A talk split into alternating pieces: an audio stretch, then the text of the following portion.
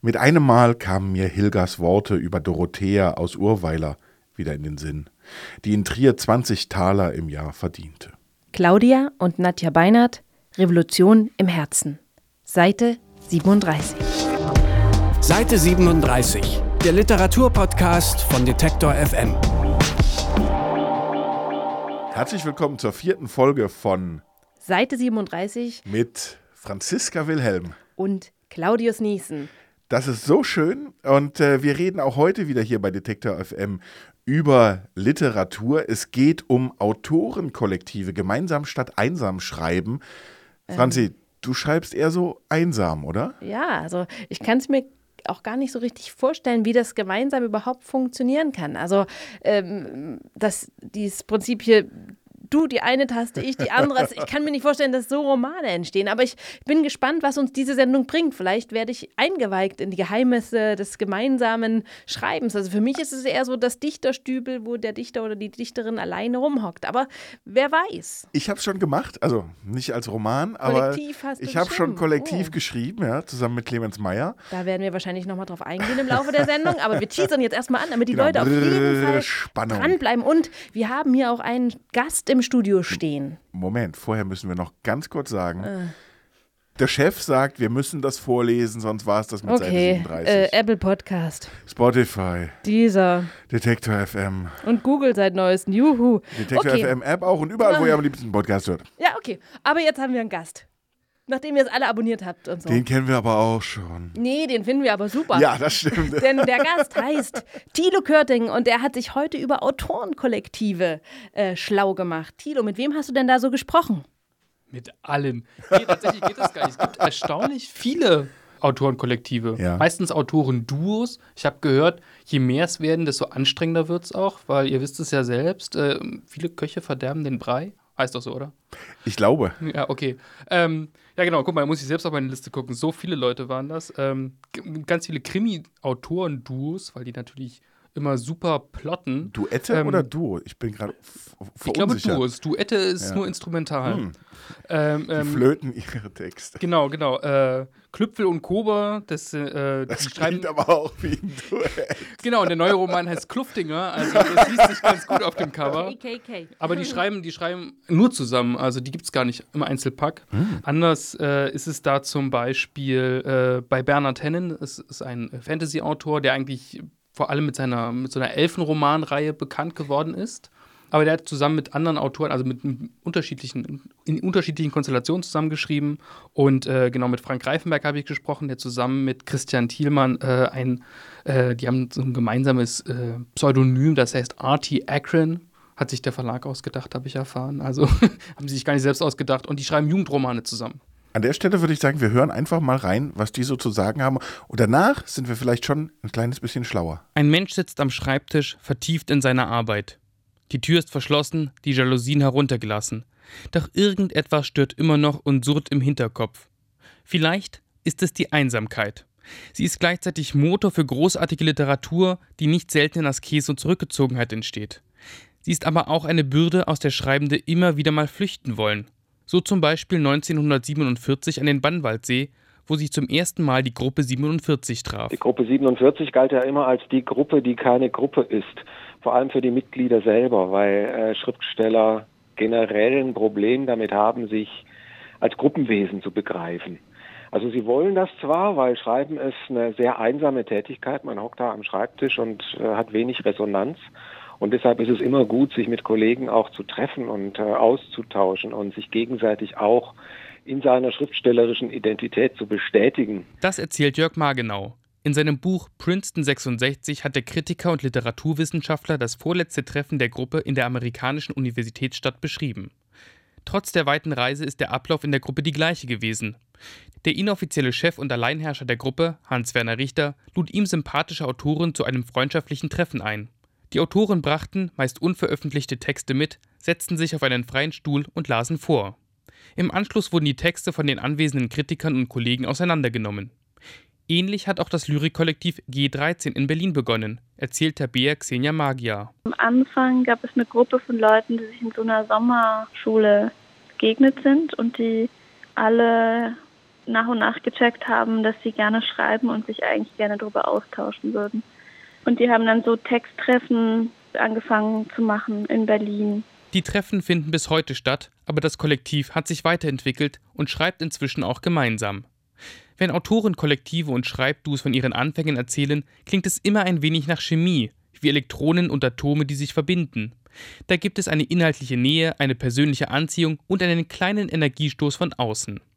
Stellvertretend für die meisten erzählt hier Volker Klüpfel vom Duo Klüpfel-Kober. Wir hatten irgendwann mal gesagt, wir müssten mal zusammen ein Buch schreiben, was aber wahrscheinlich viele Leute irgendwie mal sagen, wir müssten mal das machen.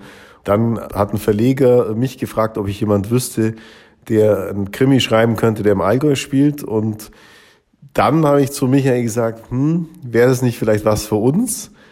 Und tatsächlich äh, hat er Ja gesagt und dann haben wir es einfach probiert.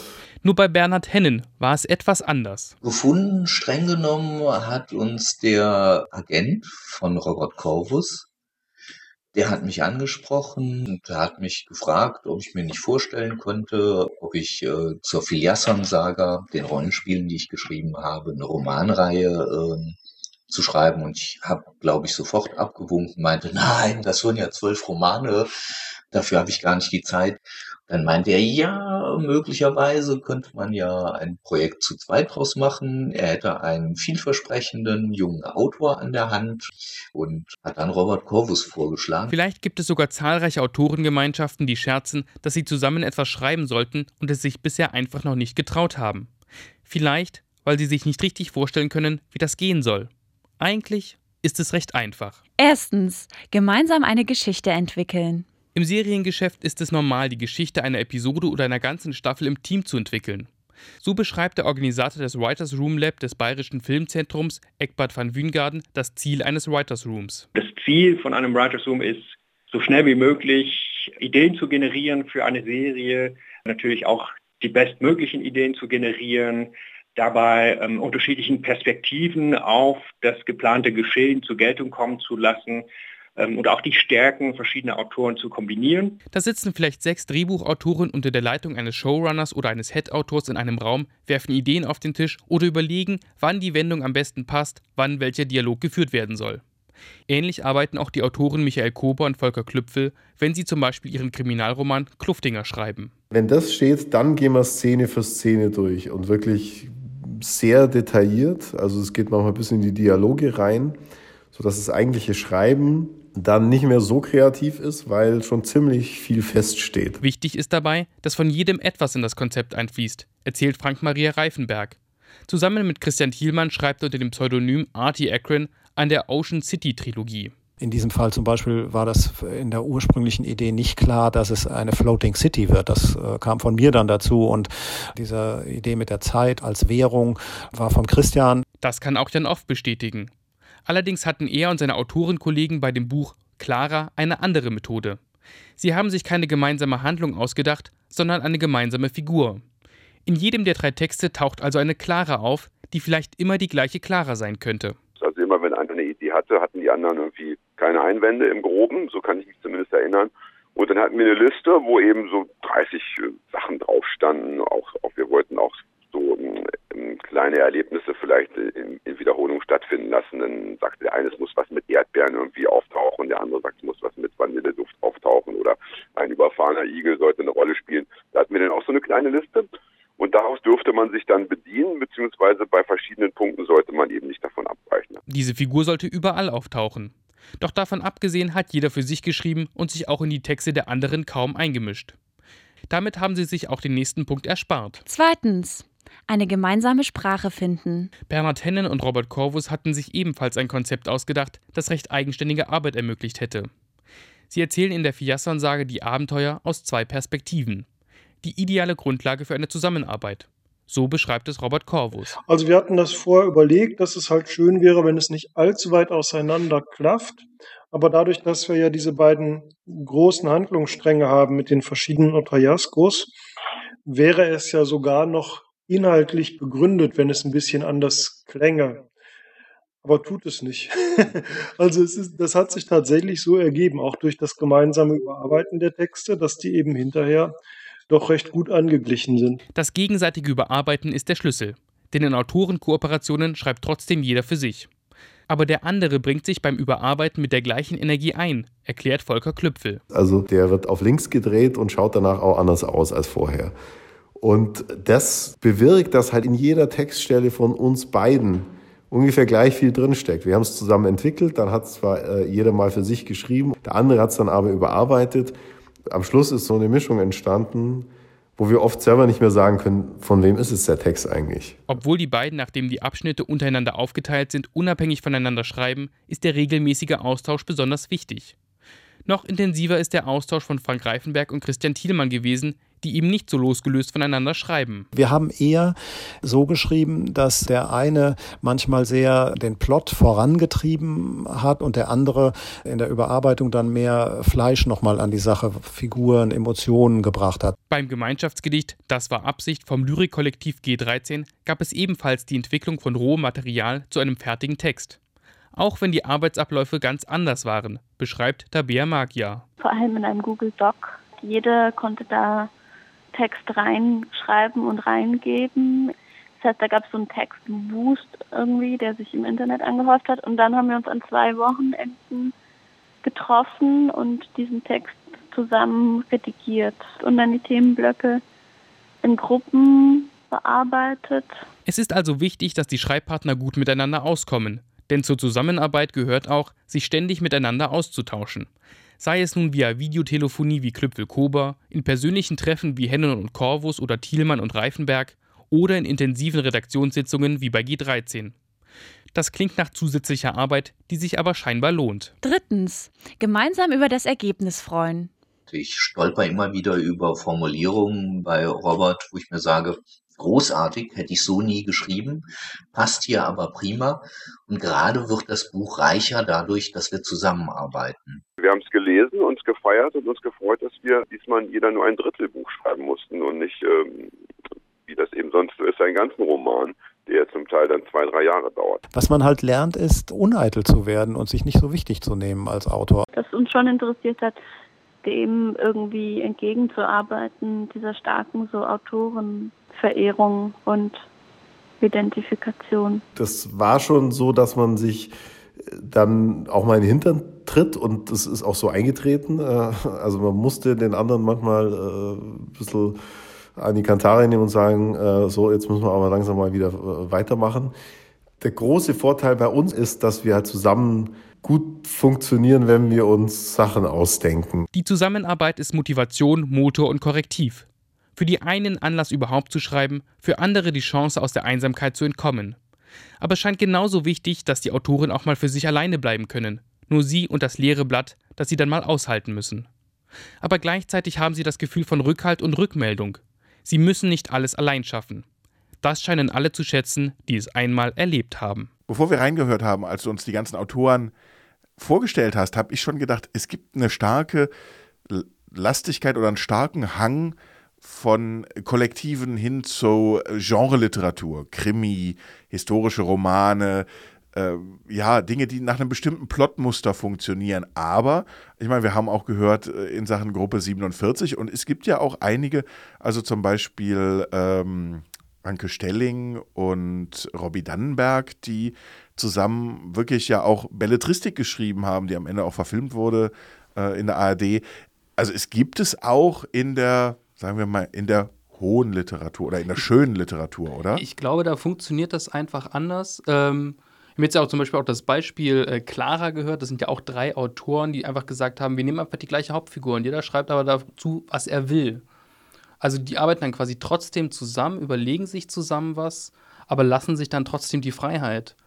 Aber das ist natürlich sehr viel anstrengender, das ist ja klar. Und ich glaube, deswegen passiert es auch mehr in der Genre-Literatur, weil, wie du schon sagst, da gibt es einfach so klassische Muster, die man erfüllen will und auch erfüllen muss. Beim Krimi zum Beispiel, den entwickelt man ja sowieso von hinten. Man weiß, wer der Mörder war und dann überlegt man sich, okay, welche Fährten will ich legen? Muss man alleine machen, mhm. kann man aber dann eben genauso gut zusammen machen. Deswegen funktioniert das da, glaube ich, auch immer am besten. Also kann man einfach strukturierter arbeiten. Und wenn man strukturiert arbeiten kann, kann man auch mit mehreren arbeiten. Oder es aufteilen, die Arbeit. Und man entdeckt die Plotholes viel leichter. Das ist ja immer das Problem oh, bei Krimis. Das ist, äh, also, ah, das macht überhaupt keinen Sinn. Man selber merkt es gar nicht, weil man alles mitbekommt. Aber der andere, der merkt es. Ich, ich habe davon gehört, dass es ja in Amerika auch richtig dann Autoren gibt, die nur noch sagen, so wohin es geht und dann verteilen die einzelne Kapitel an Lohnschreiber. Also das ist jetzt ja schon kein Autorenkollektiv mehr, weil Kollektiv ist ja für mich mehrere Schreiben auf Augenhöhe egal wie die Arbeitsteilung aussieht, aber äh, das finde ich dann, das ist ja nochmal die nächst krassere Stufe. Genau, genau, da gibt es tatsächlich zwei Beispiele. James Patterson macht das, der entwirft die ganzen, jetzt ja letzt auch mit einem ehemaligen Präsidenten, mit, äh, äh, wie heißt der, Bill Clinton zusammen ein Buch geschrieben und der macht das genau so. Ist aber, glaube ich, ganz, ganz in Ordnung. Also der entwirft quasi die Geschichte und die anderen, die schreiben es. Es gibt aber auch eine andere Schreibfirma sozusagen in Amerika, die schreiben eher so Jugendromane. Full Fathom 5. Das ist sehr viel, sehr viel anstrengender, glaube ich, weil da kommt man als Autor hin und muss so einen, muss so einen Plot abgeben und muss so einen Pitch machen und dann wird man irgendwie relativ miserabel bezahlt. Klingt und ein bisschen so nach Filmindustrie. Muss, so, ja, genau, genau. So. Ja. Massentierhaltung für Autoren oder so. Aber apropos Massentierhaltung, wie ist denn das denn, Franzi? Bei den, bei den ganzen Slammern gibt es doch auch immer mal so Gruppen oder es gibt ja auch irgendwie, es gibt ja nicht nur die, die, die Einzel-Challenge, sondern du, du, du wirst ja. Die Teamtexte die, die oder Teamtexte. die Poetry Teams. Wie, wie, wie funktioniert das denn bei denen so? Die, die, die, die Teams treten ja oft auch als Einzelkünstler auf und tun sich dann zusammen. Hast du da einen Einblick, wie, wie die das machen beim Schreiben? Also da gibt es wahrscheinlich solche und solche. Es gibt ah, so die, welche? also es gibt die Teams, ähm, mir fällt da zum Beispiel Team MFG ein, das ist ein Team mit zwei Frauen, Leonie Warnke und Katja Hofmann und die eine wohnt halt in Halle und die andere wohnt in Berlin und die verabreden sich, treffen sich, brainstormen dann, fangen dann an, gemeinsam den Text zu entwickeln. Es ist ja auch ein Text, der gemeinsam vorgetragen wird und deswegen sozusagen das, das, das Brainstorm und das Schreiben ist vielleicht schon so, so ein Übergang ins erste Performen und richtig geübt werden die Texte tatsächlich dann meistens auf der Bühne. Also dann ziehen sie von Slam zu Slam und machen den Text und bessern hier und da nochmal was aus. Also so, so entsteht ein Text. Und manchmal ist es aber so in Poetry Slam Teams, dass einer schon so, ein, so eine Idee hat oder schon so einen Text äh, da hat und sagt, hier könnte man was draus machen und dann kommen die anderen dazu und äh, adaptieren das dann noch sozusagen auf die Gruppe, fügen noch was hinzu oder verteilen die Textbeiträge. Da gibt es so die verschiedenen Sachen. Aber dadurch, dass der Text auch gleichzeitig ja vorgelesen oder vorgetragen werden muss, äh, hat das Ganze noch so was wie im Theater, so was Dramaturgisches, so eine dramaturgische Ebene, wo es ganz gut ist, vielleicht als, als Team zu arbeiten, weil man gucken muss, spricht man wirklich an dieser Stelle gleichzeitig, setzt die eine mit Beatbox noch dazu ein und so. Also da gibt es ganz viele Varianten, das zu machen. Das ist nicht nur das einzelne Tippen. Ne? Ist, ist eigentlich, äh, ist eigentlich Thilo noch immer da? Ja, oder? Thilo ist da und hört zu, er lernt jetzt was über genau. Slam-Teams, ja, das kann mich, nicht schaden. Genau, ich genau. habe mich gerade ehrlich gesagt gefragt, warum du äh, so skeptisch warst und dir das überhaupt nicht vorstellen kannst, mhm. wenn das ja offensichtlich äh, auch Poetry Slam gang und gäbe es. Danke, Thilo.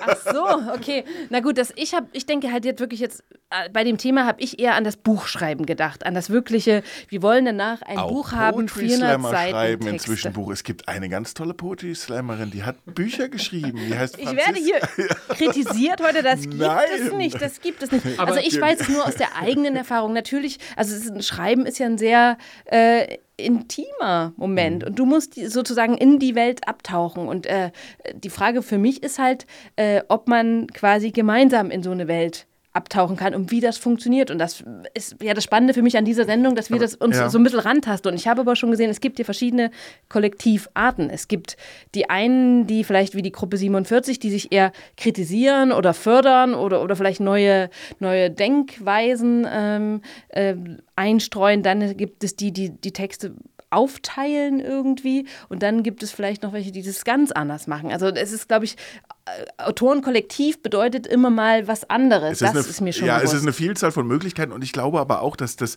das für mich in der Vorstellung das, was am besten funktioniert, ist dem, dem, dem äh, Duo, was wir ja auch alle kennen, dem Duo von, von äh, Lektor und Autor oder Lektorin und Autorin, was ja auch eigentlich immer, das Buch entsteht ja nicht zuletzt durch das Lektorat mit. Und ich Aber glaube, es wäre dass ja ganz diese schön Form gemein zu sagen, dass dann, also warum wird denn der, also ich fände es als Autor blöd, wenn quasi der Lektor der Co-Autor Nein, aber, wäre. aber, aber, er ist aber, ein aber, aber ich glaube, aber- also zum Beispiel bei Clemens und mir war das so, wir haben äh, teilweise uns es, es, gab Teile, da haben wir jeder äh, ein Stück geschrieben und der andere hat es ergänzt oder einer hat geschrieben, der andere hat überarbeitet. Aber es gab auch Texte, wo wir beide in einem Raum saßen, einer saß am Rechner und wir haben wirklich, der eine hatte den ersten Satz, sagt ihn und, und dann kam der Anschlusssatz. Also so mit dem Wein, wie man sich vorstellt. Ja, es war eher Whisky.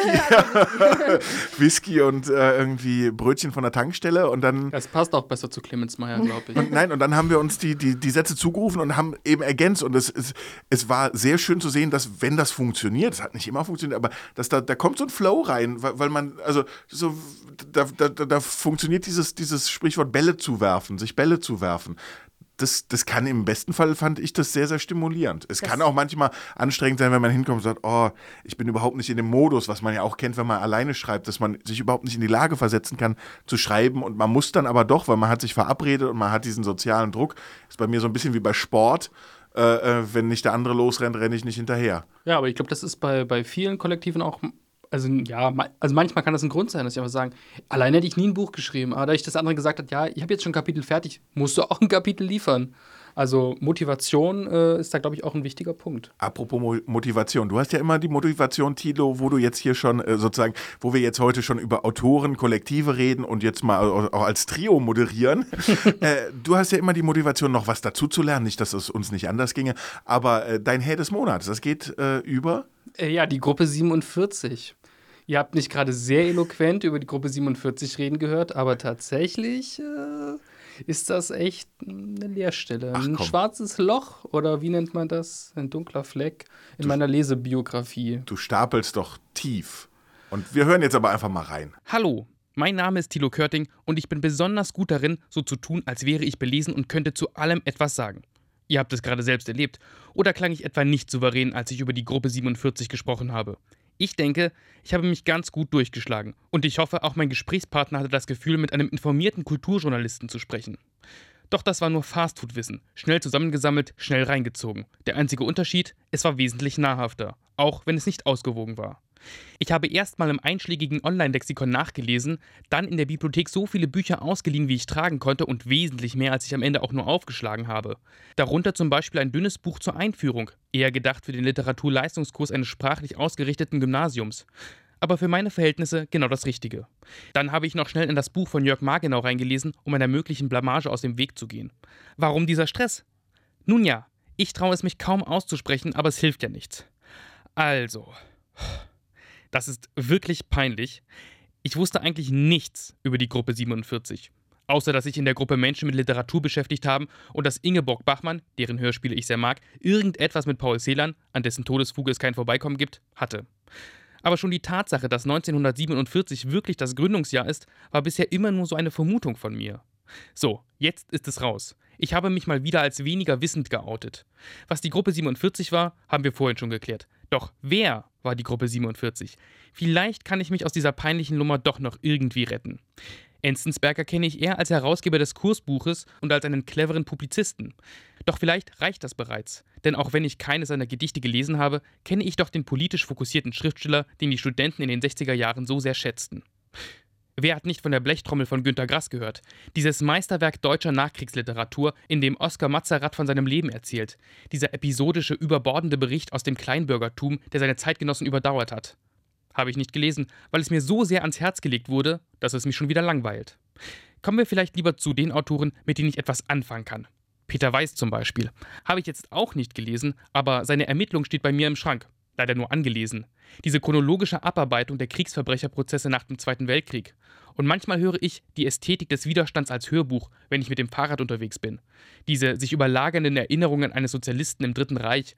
Zumindest glaube ich, das verstanden zu haben. Auch Peter Handkes Theaterstücke habe ich gelesen. Die unschuldigen Ich und die Unbekannte am Rand der Landstraße. Ein unglaublich komischer Titel und eine etwas überstilisierte Auseinandersetzung mit dem Thema Heimat. Was habe ich denn noch in meinem Schrank stehen? Ilse Eichinger, Durchgeblättert. Wolfgang Hildesheimer. Reingelesen. Offensichtlich ging es immer wieder um Schlaf. Wolfgang Borchert. Wer kennt ihn nicht mit seiner genauen Beschreibung der deutschen Trümmerstädte? Und dann gibt es da noch die großen Kritiker, wie Marcel Reich-Ranitzky, an die ein Dennis Scheck oder auch ein Volker Weidermann in ihrer ikonografischen Wirkung nicht heranreichen. Aber eigentlich interessieren mich solche Personalfragen auch kaum. Das ist dann auch meine Ausrede, warum ich mit der Gruppe 47 nicht wirklich viel anfangen kann. Ich will ein gutes Buch, ich will gute Literatur. Da ist es mir gleich, ob der oder die Autorin nun zu dieser elitären Gruppe gehört hat oder nicht. Zumal sie auch wenig inhaltlichen Einfluss hatte. Dass jemand dort gelesen hat, erklärt nicht seinen Wert, sondern höchstens, wie er in den großen Verlag gekommen ist. Wenn, dann hätte ich dabei sein wollen. Heute muss ich eher darüber reden, wer in Klagenfurt wie gelesen hat. Obwohl ich da jetzt wenigstens weiß, warum es das Wettlesen gibt. Vielleicht hat die Gruppe 47 doch mehr Einfluss auf meine Lektüre, als ich dachte. Seite 37, der Literaturpodcast von Detektor FM mit Franziska Wilhelm und Claudius Niesen. Zu unserem Hausbesuch widmen wir uns dieses Mal einem Genre, äh, dem wir uns noch nie gewidmet haben. Welches Genre ist das denn, Claudius? Weißt du es? Natürlich, ähm, das ist das Thema historische Romane. Und ich muss ganz ehrlich sagen, da bin ich noch nicht mal nicht beleckt. Ich habe auch so ein bisschen Vorurteile, aber die sind vielleicht auch falsch. Auf jeden Fall haben wir äh, einen jungen Mann hinaus in die Welt geschickt. Und zwar den Pascal Anselmi. Hallo, grüß dich. Hallo, ihr zwei. Pascal, du hast dich mit den Beinert-Schwestern getroffen. Das sind eineiige Zwillinge. Claudia und Nadja heißen sie, die gemeinsam äh, Bücher schreiben. Sie haben schon mehrere Bücher sogar geschrieben, mehrere Romane, historische Romane. Über welches Buch hast du denn mit den beiden Schwestern äh, bei deinem Besuch gesprochen? Also die Romane, die sie ja sonst immer geschrieben haben, waren eher so Mittelalterromane. Und der aktuelle geht ein bisschen weg vom Mittelalter, und zwar die Zeit von Karl Marx. Also sehr nach der Zeit des Mittelalters. Es geht ja vermutlich nicht um Karl Marx, weil meistens geht es ja um Frauenfiguren, habe ich gelesen über die Schwestern, dass sie hauptsächlich äh, historische Romane über Frauenfiguren schreiben. Um welche Frauenfigur geht es denn da diesmal? Diesmal geht es um seine Haushälterin, die Frau Helena Demuth. Und ich war ganz überrascht, dass es die tatsächlich gab und dass sie auch Zeit ihres Lebens im Haushalte Marx gelebt hat. Und man munkelt auch, dass es da ein uneheliches Kind gegeben hätte. Aber es geht ja nicht nur sozusagen um das Buch, sondern auch um die Art, wie das von den beiden Schwestern geschrieben wird. Darüber wollen wir ja eigentlich in dieser Ausgabe von Seite 37 reden. Wir reden über Autorenkollektive. Und du hast eins besucht. So, werde gestern kürzer erreichen wir dann den Bahnhof von Erfurt. Also ich bin mit dem Bus nach Erfurt gefahren und dann ein bisschen weiter mit der Straßenbahn, weil da haben mich die Beinert-Schwestern eingeladen an die Universität Erfurt und ja genau gesagt an die Bibliothek. Ich bin da ein bisschen über den Campus geschlendert, war sehr verträumt und am Café war etwas mehr los und da habe ich die beiden auch getroffen. Da haben wir uns dann noch einen Kaffee geschnappt und sind dann weiter in die Bibliothek. Claudia und Nadja haben mir dann auch erzählt, dass die zwei da auch die meiste Zeit ihre Recherchen verbringen. Wir recherchieren hier sehr, sehr viel und zwar in den Bereichen Geschichte und Politik meistens. Unwahrscheinlich viele Regale mit vielen interessanten Büchern. Und dann ist es oft so, dass wir äh, uns vorab vornehmen müssen, hier eine besti ein bestimmtes Zeitlimit zu setzen. Wir sind dann noch ein bisschen weitergegangen durch die Bibliothek, weil so richtig gut sprechen konnten wir da nicht. War halt eine ruhige Bibliothek, wo alle konzentriert am Arbeiten waren. Und die Beinert-Schwestern haben dann extra für uns drei ein Arbeitszimmer reserviert. Und da haben wir uns dann auch hinbegeben. Und Claudia hatte dann auch so noch so eine kleine, eine kleine Karl-Marx-Büste dabei und eine Ausgabe ihres aktuellen Romans. Als mich der Blick von Karl Marx dann so gestriffen hat, ähm, habe ich mich dann halt gefragt, wie schreibt man denn jetzt zu zweit? Und wie wir vorhin schon hatten, so schreibt dann jeder eine Taste oder ein Wort an einer Schreibmaschine, die dann am besten noch volkseigen ist. Hat sich dann recht schnell herausgestellt, wie ihr wahrscheinlich euch auch denken könnt, ist Quatsch. Claudia macht das bei sich am Schreibtisch, ich bei mir, jeder an seinem Computer und wir tauschen uns dann über äh, Daten, also über Clouds, tauschen wir dann unsere Ergebnisse jeweils aus. Ja. Und, Oder am Telefon. Ähm, oder am Oder Telefon live auch. zum Beispiel ja, ja, auch. Ja. Wir sind immer wieder überrascht, dass uns Leute fragen, wie macht ihr das, wenn ihr schreibt, ihr wohnt doch gar nicht in derselben Stadt.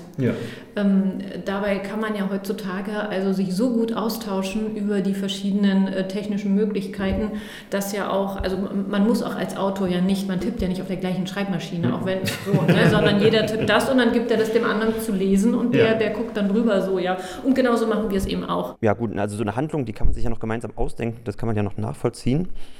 Aber ich weiß nicht, wie es euch da geht, aber sowas, jeder hat ja so seinen eigenen Schreibstil oder seine eigene Schreibe. Und da habe ich mich halt schon gefragt, wie kriegt man das zusammen, dass das dann am Ende nicht so wirkt wie so ein Flickenteppich, das Buch. Und das hat mir dann Nadja erklärt, wie das mit diesem Schreibstil dann funktioniert. Also das empfinde ich gar nicht als Schwierigkeit, was vielleicht auch daran liegt, wie wir schreiben. Also wir machen es eben nicht so, dass einer Kapitel 1, 3 und 5 schreibt und der andere 2 und 4, sondern Claudia entwirft das eben einmal, dann überarbeite ich es, dann sie wieder. Das heißt, jeder mit, mit seiner Runde ähm, streicht er das in seiner Sprache an. So. Das heißt, der, der das letzte Wort hat, was Claudia ist, die macht die letzte Runde, die färbt eben dann das Buch letztendlich in ihrer Farbe so. Und dadurch ist es kein Mischmasch von verschiedenen Stimmen so. Und dann gibt es ja am Ende auch noch ein Lektorat im Verlag. Das heißt, da ist auch noch mal eine sehr gute Lektorin, die, mit der wir sehr gerne zusammenarbeiten, die dann da den letzten Stift noch verpasst und die auch darauf achtet, dass es nicht klingt wie aus zwei Mündern. Auch die Leser haben uns auch äh, auf unseren Lesungen, die haben wirklich oft auch verwundert gefragt, wie wir das denn machen, dass es nicht klingt wie von zwei Menschen geschrieben, so was dann was uns natürlich freut, weil es bestätigt, dass es so funktioniert, wie wir es hoffen. Aber Pascal, da interessiert mich jetzt mal, äh, wenn, wenn Nadja so über Claudia sagt, dass die immer das letzte Wort hat, da muss sie sich ja doch sehr explizit unterordnen dann auch als Autorin. Also quasi gibt es sowas wie eine erste und zweite Instanz? Oder hast du dazu was gefragt? Haben Sie dazu was gesagt? Wie das, also ist, äh, das, ist das konfliktfrei? Ich stelle mir das schwierig vor, also weil man will ja meistens doch so ein bisschen seinen Kopf durchsetzen beim Schreiben. Genau, das habe ich Sie auch gefragt und ich habe das gar nicht so wahrgenommen, dass das so konfliktbehaftet ist. Das hat eher so diesen Anschein gehabt von einer sehr guten Arbeitsteilung. Also mir kam das immer so ein bisschen vor wie der normale Einzelkämpferautor, wenn man mal so ein bisschen in der Zeit von Karl Marx bleibt, ist so der Handwerker und das Auto Autorenkollektiv, so wie es Nadja und Claudia fahren, ist eher so ein bisschen wie so eine, ja, wie so eine Manufaktur, wo jeder so sein Spezialgebiet hat. Und dann arbeitet man sich so gegenseitig zu. Wurde auch so gesagt, dass Nadja eher die Dramaturgin ist und Claudia dann so das letzte Wort beim Schreibstil. Hat Claudia nicht auch den ersten Entwurf einmal komplett geschrieben? Also Claudia den ersten Entwurf und das letzte Wort. Also dann ist ja Claudia wahrscheinlich eher die Schreiberin und Nadja eher die, wenn, wie du schon sagtest, Dramaturgin. Kann das sein? Genau, so ungefähr ist diese Arbeitsteilung bei den beiden aufgeteilt. Auch wenn Nadja zwischendurch natürlich auch mitschreibt oder, oder drü also überarbeitet oder sowas.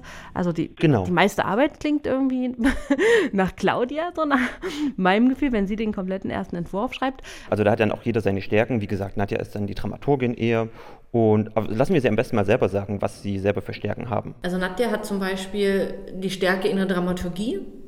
Ich habe zum Beispiel die Stärke mehr in der Sprache und dadurch ergänzen wir uns. Und dadurch gibt es schon, wenn sie jetzt sagt, hier dramaturgisch funktioniert das nicht, ja, also zum Beispiel, der muss, darf hier nicht so schnell einknicken oder der muss noch mehr wachsen, da hat sie so ein bisschen auch die Hoheit. Und dann glaube ich ihr das oft auch, ja, äh, und wenn ich halt eben sprachlich irgendwas mache, dann lässt sich Nadja davon schneller überzeugen. Und dadurch, dass wir uns so ein bisschen so ergänzen, äh, würde ich mir gar nicht jetzt immer so anmaßen, alles als Kritik oder so mhm. als, äh, ja, als Gegenwert zu sehen, sondern wir ergänzen uns da und wir, wir haben auch festgestellt, glaube ich, bei mit jedem neuen Buch, dass wir einzeln gar nicht gar kein Buch schreiben können. Wie schon gerade angesprochen, Sie können, glaube ich, gar nicht alleine so als einzelner Autor funktionieren sondern müssen dann immer schon zusammenarbeiten. Weil die eine quasi die Dramaturgin ist und die andere ist die, die, die schreibt und die Sprache sozusagen unter ihren Fittichen hat hauptsächlich. Ja, na gleichzeitig ist es aber, aber doch so, das, was du dann sparst durch diese Rollenverteilung, äh, das stelle ich mir jetzt vor, das äh, wird sozusagen mit dem Mehr an Organisation irgendwie auch wieder aufgefressen, oder? Ja, genau. Also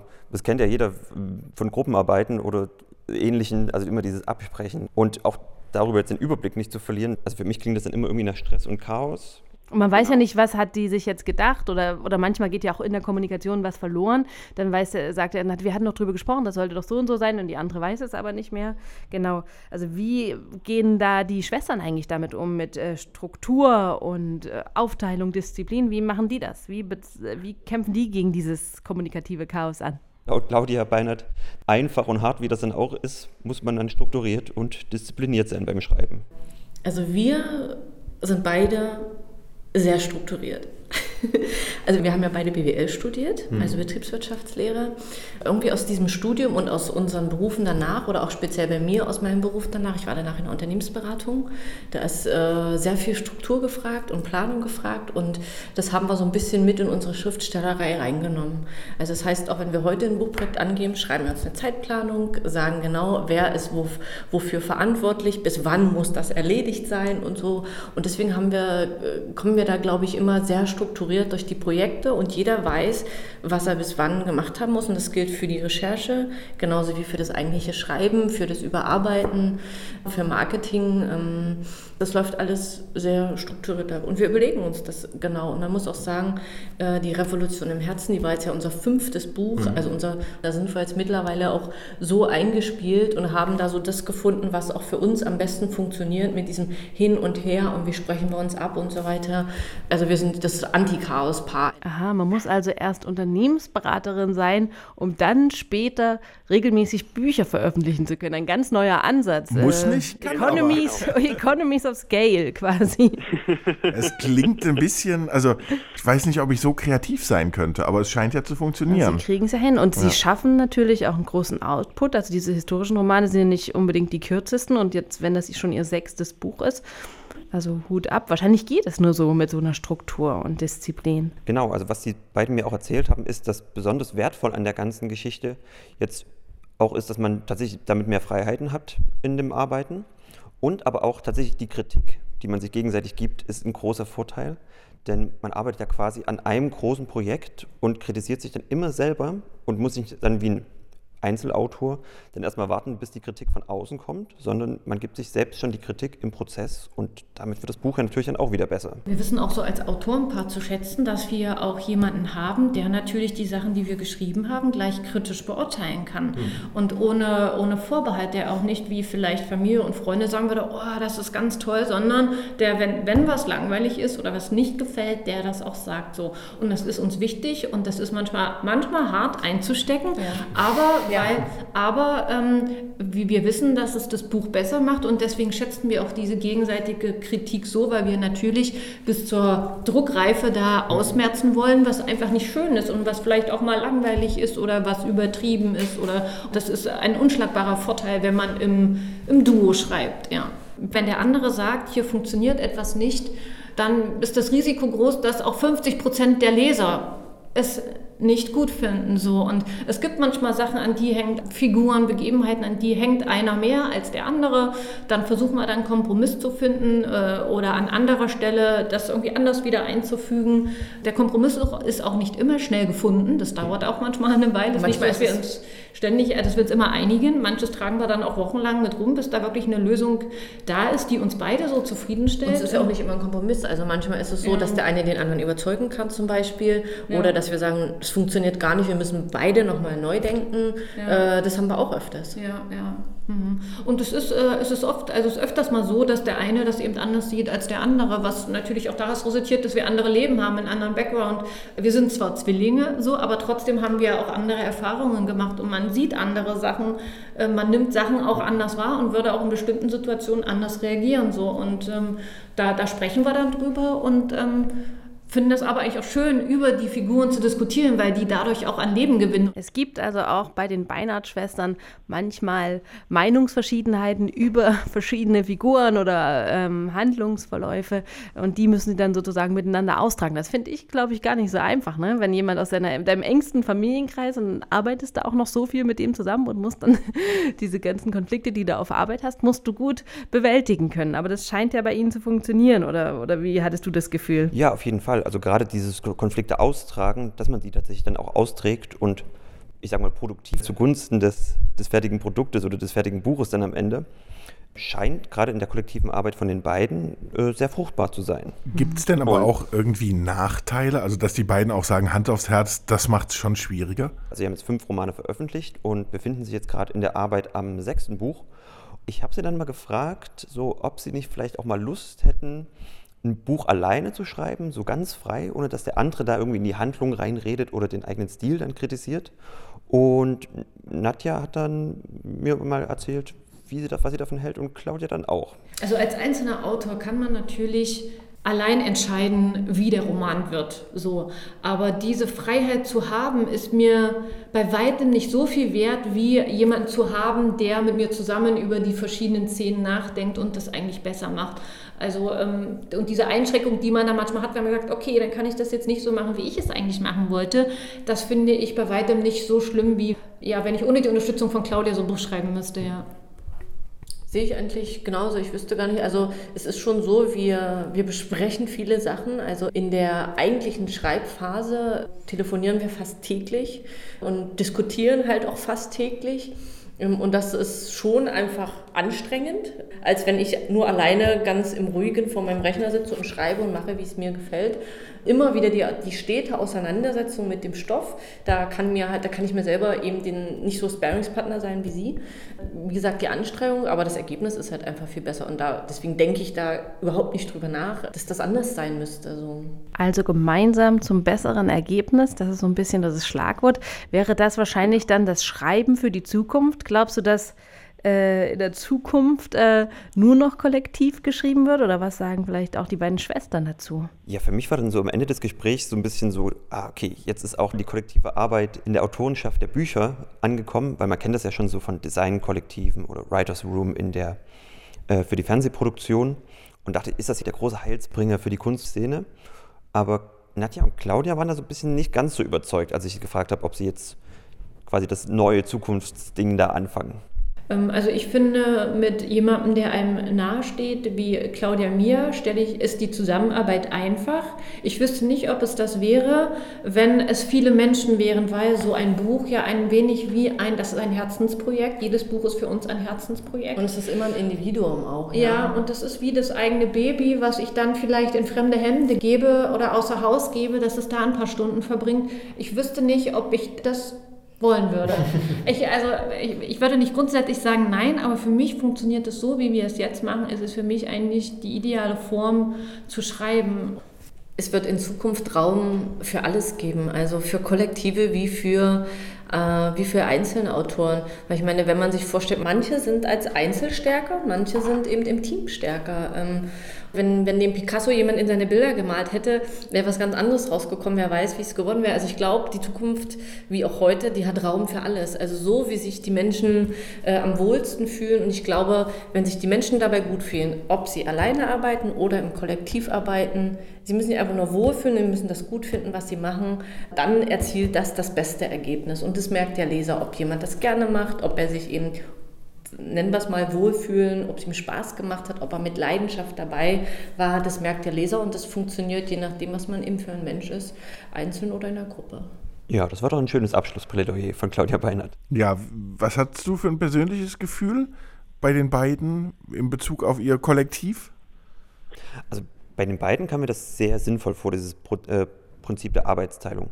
Also wenn man das geschickt einfädelt und sich dabei gut abspricht und ja, das ist tatsächlich ein bisschen wie so eine, wie, wie so eine arbeitsteilige Firma oder Manufaktur schon so ein bisschen versteht, dann kann das sehr, sehr gut funktionieren oder auch sehr produktiv sein, wie man bei den beiden merkt. Die haben ja einen sehr hohen Buchoutput. Und in anderen Branchen wird das ja auch so gemacht, beim Theater oder beim Film, dass man quasi in gemeinsamen Teams arbeitet. Und ich finde, bei den beiden wirkte das sehr sinnvoll. Ich sage vielen Dank, Pascal Anselmi, für dieses interessante, aufschlussreiche Interview über das kollektivistische Arbeiten der beiden Beinert-Schwestern an ihren historischen Roman. Pascal, vielen Dank äh, für deinen Hausbesuch. Ich bedanke mich. Danke. Tschüss. Und ich würde jetzt sagen, wir machen einen kleinen Genrewechsel weg vom historischen Roman der Beinert-Schwestern hin zur Musik, denn in der Musik ist es ja gar nicht so selten, dass im Kollektiv äh, geschrieben wird oder zumindest äh, ein Song fabriziert wird. Und da haben wir uns einen Gast eingeladen. Und Claudius, wer ist es denn heute? Unser Gast heißt Say Yes oder äh, mit bürgerlichem Namen Gregor Zocher. Hallo, grüß dich. Hallo, schön, dass ihr mich eingeladen habt. Ja, unbedingt, denn äh, wir wollen natürlich, auch wenn wir über Musik reden, vor allen Dingen über Texte reden. Wir wollen darüber reden, wie man gemeinsam vielleicht Texte schreibt. Wie ist es bei euch? Also bei uns, äh, da geht es direkt an meine Crew zurück, irgendwie Rana Esculenta, da schreiben wir auch zusammen Texte. Grundsätzlich habe ich aber verschiedene Erfahrungen. Also ich bin sowohl äh, als Solokünstler aktiv, wenn ich halt Texte schreibe, ähm, aber vor allen Dingen in der Crew. Da sind wir vier Menschen, die irgendwie auch äh, Textarbeiten leisten. Wir sind teilweise so weit gegangen, dass wir Texte, die wir schon selber geschrieben haben, zu Hause zusammengepackt haben und gegenseitig Feedback gegeben über einzelne Zeilen, Reime, Bilder, Metaphern, die funktioniert haben und haben uns auch vorher geeinigt, wie wir an Texte rangehen. Also es ist ganz unterschiedlich. Mal liefert eine Person was vor, Äh, mal werden Ideen zusammengesponnen, aber auf jeden Fall äh, ist Zusammenarbeit und ständige naja, Reflexion, Feedback, äh, sich nicht angegriffen fühlen.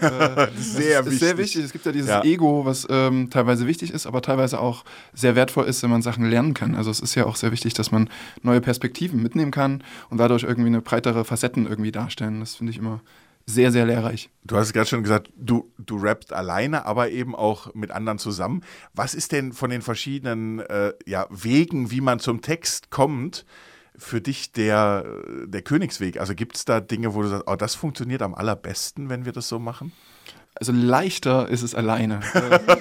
Das würde ich wahrscheinlich so unterschreiben. Allerdings fehlt dann auch oft so die Motivation oder also Motivation ist auch falsch. Also wenn ich wenn ich alleine schreibe, dann ist das ganz oft aus dem Gefühl heraus und manchmal auch gar nicht so strukturiert, sondern ich schreibe einfach drauf los und dann habe ich da irgendwie ein äh, kryptisches Werk von mir, was für mich total Sinn ergibt und dann zeige ich das aber anderen, unter anderem eben äh, meiner Crew und dann kommt halt Feedback und dann denke ich mir so, okay, ja, ist es dann doch noch nicht so, was ich sagen wollte oder es kam noch nicht an. Und ich bin dann auch selten so schnell zufrieden. Also ich arbeite oft über Texte. Wenn ich gemeinsam schreibe, ist es zwar ein viel, viel längerer Weg und es ist auch oft sehr anstrengend, wenn man halt nochmal und nochmal und wie gesagt dann das eigene Ego, was verletzt ist oder man merkt doch, hier ist eine drei, drei Deutungen drin, warum stehen die denn nicht alle? Und dann merkt man aber gleichzeitig, okay, äh, mein Blick ist halt nur einer von vielen und wenn ich, dann versuche ich auch zu erklären, was will ich zeigen und da wird mir deutlich gemacht, was kann ich halt machen. Also tatsächlich der Königsweg, finde ich persönlich, ist mit vielen Menschen zu schreiben, mit, also am liebsten auch noch mehr als mit der Crew ähm, und eher so eine Diskussionssache zu haben, also eher Prozess. Also am allerliebsten wäre es mir sogar gar nicht den Text festzuschreiben, sondern da ist ein Text, dann kommt wieder ein Text, der weitergeht und es entwickelt sich, bis es irgendwie, also nicht aufhört, sondern wirklich eine ständige Feedback, Feedback, Feedback und Entwicklung. Also Diskurs. Also Diskurs ist vielleicht auch so ein bisschen so ein Stichwort. Als Rapper, man kennt es ja auch, es gibt den Freestyle, also der Text wird direkt auf der Bühne produziert. Was ist das für ein Gefühl, wenn du sozusagen was vorgibst und dann kommt das zurück und dann kommt wieder was hin? Was ist das für ein Prozess? Ist das anders als dieses vorbereitende Schreiben und Diskutieren? Was passiert dann nochmal beim Freestyle auf der Bühne? Also für mich ist genau, wenn man jetzt gerade diese Königsdisziplin, wäre das genau der Punkt für mich. Also ich liebe Freestyle, ich bin da, glaube ich, auch nicht allzu schlecht drin. Also du Ähm, machst auch Freestyle-Battles oder? äh, Battles Mhm. nicht, weil ich es nicht so mag, Menschen niederzustellen, sondern wenn, dann mache ich irgendwie, versuche ich in Austausch zu gehen. Ich gehe ganz oft- Freestyle-Diskurs. Freestyle-Diskurs, ja, so kann man es definitiv nennen. Also wenn ich bei Freestyles ankomme und Leute battlen sich, dann bin ich derjenige, der dann schimpft. Das weiß auch schon die Leipziger Szene, dass ich dann bei gewissen Worten oder Diskriminierungsformen äh, sehr stark äh, dagegen vorgehe und dann auch Leute auch runtermache. Ähm, genau. Aber vom Freestyle, wie ist das auf der Bühne? Du fängst an, deinen Part zu rappen im Freestyle und die anderen reagieren drauf und du reagierst wieder drauf. Was ist das für ein Gefühl? Auf jeden Fall ein schöpferisches, würde ich fast schon sagen. Ähm, aber tatsächlich ist es so, dass ich erst den Input hole. Also erst schaue ich zu, passiert irgendwas. Also in dem Moment, wenn jetzt irgendwie Kacke passiert äh, von irgendwelchen rappenden Menschen. Aber wenn ich zum Beispiel äh, auch mit meiner Crew auf Tour bin oder so, dann lassen wir uns von ähm, dem Publikum Wörter geben oder Gegenstände. Äh, oder äh, es pa passt halt gerade, es ist wieder, geht, also wir sind sehr, eine sehr politische Band, dann auch zu aktuellen Geschehnissen und dann wird halt darüber geredet und reflektiert und gerappt. Und dadurch, dass ich nicht alleine auf der Bühne freestyle, kommt dann auch gleich noch was entgegen und dann kann man darauf agieren und eine Geschichte machen. Und das ist auf jeden Fall für mich was sehr Schöpferisches, vor allem wenn es halt ähm, auf Augenhöhe passiert und noch Leute mir immer was mitgeben. Also wenn es auch so ein bisschen, ich piesage dich ein bisschen, aber gleichzeitig äh, pushe ich dich, dass du nicht aufhörst zu rappen. Das ist, glaube ich, das Schönste. Und das würde ich auch, also ähnlich dazu sagen, wenn man schreibt, wenn man wirklich so schreiben kann, dass es irgendwie fließt. Sag mal, Franzi, ist es anbiedernd, wenn wir Gregor äh, was vorgeben, so als Publikum hier im Studio? Also Das sowas ist übelst anbietend, aber ich will auch. sowas wie Seite 37? Ähm, das jetzt äh, zu freestylen oder wie? Dafür bräuchte ich einen Beat. Hm. Ach, das kommt irgendwie an. Das kriegen wir hin. Das ist ein Podcast. Das wird rough. Genau, das ist äh, die Beatbox bei Detector FM. Ähm, Seite 37, brauchst du noch mehr äh, Stichworte eigentlich? Ähm, je mehr, desto besser. Am besten ist dann aber, dass ich sie aufschreibe, weil sonst vergesse ich sie wieder. Guck mal, ich, ich schreibe sie dir auf, weil es soll ja jetzt nicht so sein, dass wir dich hier arbeiten lassen und wir müssen hier nichts machen.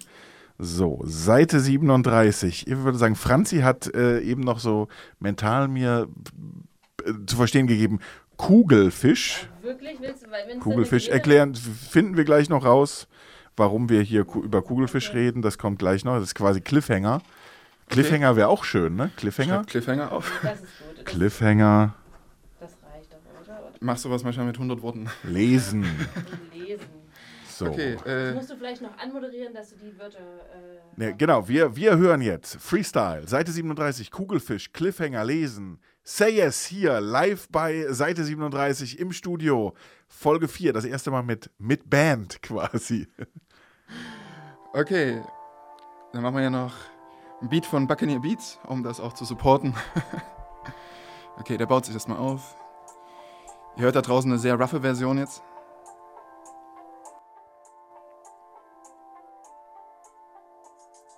Die Antwort auf alle Fragen, das ist die 42. Doch ihr bekommt heute Seite 37. Du im Endeffekt, du weißt nicht, ist es wirklich, aber im Endeffekt kommt das direkt hier aus Leipzig, natürlich aus dem Westen. Kannst du verstehen, wir wollen dir was sagen und geben zum Besten das ganze System. Das heißt, wir teilen die Texte gemeinschaftlich bestens, zeigt nun, was echt ist. Verschiedene Dinge, die dich inspirieren. Wir machen viele Dinge und das auch mit Tieren, aber nicht wie du denkst. Ey, google das. Im Endeffekt kommt was raus. Google Fisch. Okay, das K war nun ein G, aber so spricht man in uns aus. Es war nun passé, ist okay. Man kann sich versprechen, verreden. Es geht nicht um Grammatik, es geht letztendlich ums Leben. Geht darum, deswegen Diskurse zu führen. Also komm doch hin und näher, du wirst es eben dann spüren. Mir geht's darum, in Austausch zu geraten. Schreiben ist ganz schön, aber zu hören will ich dir auch mal nun raten. Genauso auch mir. Und dann höre ich dir zu. Und du denkst, was passiert denn, wenn es Wörter hier tun? Im Endeffekt solltest du zuhören, schreiben und lesen. Sonst wäre es im Endeffekt auch nur Scheiße gewesen. Wenn die allen nur dieselben und die gleichen dann reden, passiert halt nichts. Ja, sei es halt gewesen, dann kommt nichts bei rum. Also müsst ihr auch was tun. Immer nun rauskommen und sag, was passiert bei dir nun? Ich weiß, ich verspreche mich, aber ich verspreche dir nichts, außer dass das weiterhin hier das gerade was echtes ist. Ich sage das aus meinem Herzen und es stimmt. Ich beuge mich hier vor und ihr merkt, dass das auch wirklich ist. Die könnt es hier sehen, ihr hört es vielleicht. Im Endeffekt haben hier einfach ein paar Wörter gereicht und du denkst, dieser Typ, der ist ganz komisch, aber im Endeffekt ist für mich das nur logisch. Also was? Ich bin kein Gangster. Wie es weitergeht, Cliffhanger. Say Yes bei Seite Mega. 37, unser quasi erstes äh, Live-Konzert hier. Gregor Zocher war das. Ich sag, äh, wir sagen. Danke äh, für genau. diesen ersten Muga Komm bloß bald wieder. Gerne. Äh, danke, dass ich hier sein durfte. Seite 37. Okay, jetzt hatten wir auch mal einen Rapper in the house. Say yes. Also ich würde sagen, nicht das letzte Mal. Ich würde möchte ich das. Sagen, also ich finde das gut. Sprechgesang. Das ist doch genau das wollen wir hier haben auf Seite 37 ich finde, was ich genau haben will, ist auch gekommen, nämlich, dass es ganz unterschiedliche Herangehensweisen gibt. Mhm. Es gibt den sehr strukturierten, disziplinierten Schreibteil, den jetzt die Beinert-Schwestern haben. Wir müssen ja auch 400 Seiten oder, oder wie lang die mhm. Wälzer sind, auch füllen. Und wir hatten jetzt äh, den Diskurs oder dieses einfach fließen lassen, was jetzt Say Yes uns mitgeteilt hat. Fand ich eigentlich ganz cool, dass es diese verschiedenen Arten gibt. Hängt natürlich wahrscheinlich auch vom Genre, in dem man am Ende arbeitet, äh, ab. Ja, aber ich, ich glaube, das eine ist das Genre, das andere ist aber auch wirklich, wie man mit seinem Gegenüber zusammenarbeitet. Also das ist ja auch ein bisschen wie beim Moderieren. Irgendwie, man lernt sich kennen, man arbeitet immer mehr zusammen, man hat auch eine Art von Rollenverteilung. Und ich glaube, am Ende äh, kommt es darauf an, dass das wenn wir jetzt mal davon ausgehen, dass die meisten Autorenkollektive aus zwei Personen bestehen, ist, glaube ich, das Wichtigste, dass jeder mit seiner Rolle auch zufrieden ist ein Stück weit, weil äh, das, das ist, glaube ich, so ein Grundverständnis, was den Text dann weiterbringen kann. Apropos äh, Kollektiv, wir hatten eine Mitmachaktion, wie wir die immer haben. Dieses Mal haben wir auch eine fürs nächste Mal. Dazu gleich mehr. Aber beim letzten Mal haben wir gefragt oder haben wir gesagt, wir schreiben gemeinschaftlich eine Geschichte wie die Surrealisten eben. Alle machen mit und schicken ihren Satz an uns. So. Ob das jetzt geklappt hat, das schauen wir jetzt mal. Je nachdem. Tilo ist äh, immer noch oder wieder schon bei uns im Studio. Er geht jetzt einfach und, gar nicht mehr. Genau, der, wir, wir, wir ketten so den wohl. hier an, genau. Mhm. Ähm, und wir lesen alles das, was an Sätzen eingegangen ist. Ich hatte in der letzten Sendung einen Satz, äh, in der letzten Ausgabe von Seite 37 einen Satz vorgegeben. Den sage ich nochmal schnell. Und dann würde ich vorschlagen, dass wir es kollektiv auch. Dann lesen wir es auch kollektiv. Nicht chorisch, aber. Nein. Ich habe damals, ich muss zugeben, es war ein bisschen angekitscht, mein Satz. Die Wellen plätscherten leise, während die Sonne langsam im Meer versank. Ganz dort hinten, am Horizont, tauchte plötzlich ein Kugelfisch mit Blähungen auf. Ich lachte stumm vor mich hin. Langsam wandte ich meinen Blick von den Spiegelungen auf dem Wasser ab und drehte mich zu Jana um. Sie trocknete gedankenversunken die letzten Tropfen des Salzwassers auf ihrer Haut mit einem großen Handtuch, während sie zum Horizont blickte. Als sie merkte, dass ich sie beobachtete, schaute sie mich kurz fragend an, bevor ihr Gesicht einen fragenden Ausdruck annahm, als würde sie in meinem Blick eine noch unerkannte Wahrheit suchen. Wir sahen uns in die Augen, während jeder so seinen Gedanken nachhang. In der Zwischenzeit war der Anteil von Licht in der Dämmerung beinahe vollständig verschwunden und ich, um dem Moment eine literarische Qualität zu geben, dachte, wenn die Sonne sich schlafen legt, kommen die Schatten zu ihrem nächtlichen Reigen. In unseren Augen verblassten langsam unsere Spiegelbilder, und obwohl der Wind weiterhin wehte, unterbrach das Meer seine plätschernde Rede, und sein plötzliches Schweigen dröhnte uns in den Ohren. Bebte, bebte. Seite bebte muss es werden. Seite 37, ab Ihr 22, Erotik-Podcast. Genau, ab 22 Uhr. Erotische Literatur auf Seite 37. Obwohl Aber ich nicht weiß, du hast doch immer so was Väterliches, wenn du vorliest. Das Also- macht komische Bilder in meinem Kopf. Wir müssen aufhören. Wir müssen vielleicht einen Gewinner bestimmen an dieser das ist- Stelle. ähm, also ich, hätte, ich, ich habe einen Favoriten, Welchen? Der, der, der hat auch wenig, wenig mit äh, väterlichen Verwirrungen zu tun. Und ich Erotik. finde, über das Väterliche müssen wir nochmal reden, Franzi. Ähm, also mein Favorit ist ganz dort hinten am Horizont, tauchte plötzlich ein Kugelfisch mit Blähungen auf. Das ist auch eindeutig mein Favorit. Ich kann es gar nicht anders sagen. Es ist der zweite Satz und er ist mir sofort ins Auge gestochen. An dieser Stelle bitten wir unseren unabhängigen, äh, wie ist das sonst, sonst ist er ein Justiziar oder sowas, wäre dann immer Thilo Körting, meine Damen und Herren. So Wer, von wem war der Satz denn mit dem Kugelfisch mit Blähungen? Ja, äh, der kam von Instagram. Das ist äh, ein. Was ist das denn? Ja, das ist so eine, so eine seltsame Social-Media-Plattform, wo es nur Bilder gibt. Deswegen gibt es da immer so viele Likes, weil mit Bildern kann man nicht so viel falsch machen. Ich glaube, mit Texten ist das schwieriger. Also zwischen 50 Likes kam ein Satz und der war dieser hier und der kam von wem? Genau, Hallo Elmo heißen die und die heißen Hallo Elmo, weil sie mit einem Schiff namens Elmo, wenn ich das richtig verstanden habe, unterwegs sind auf den Meeren und deswegen tauchte auch plötzlich dieser Kugelfisch, glaube ich, auf. Vielleicht tauchte der wirklich auf. Vielleicht verraten sie es uns noch. Geil. Seite 37 wird auf den Weltmeeren, auf den Meeren der Welt wird Seite 37 gehört. So muss das sein. Wir stellen sie natürlich wieder online, diese kleine Geschichte. Äh, die kann man dann liken oder vielleicht auch noch ergänzen. Vielleicht gibt es jemanden, der die weiterschreiben möchte. Wir Die kann noch sind 100 da Jahre so weitergehen, Unbedingt. Sehr Mal offen. sehen, was sich da noch entspinnt mit dem Kugelfisch. Aber äh, beim nächsten Mal, da, das steht auf jeden Fall jetzt schon mal fest, da reden wir über Literatur und Sommer. Mhm.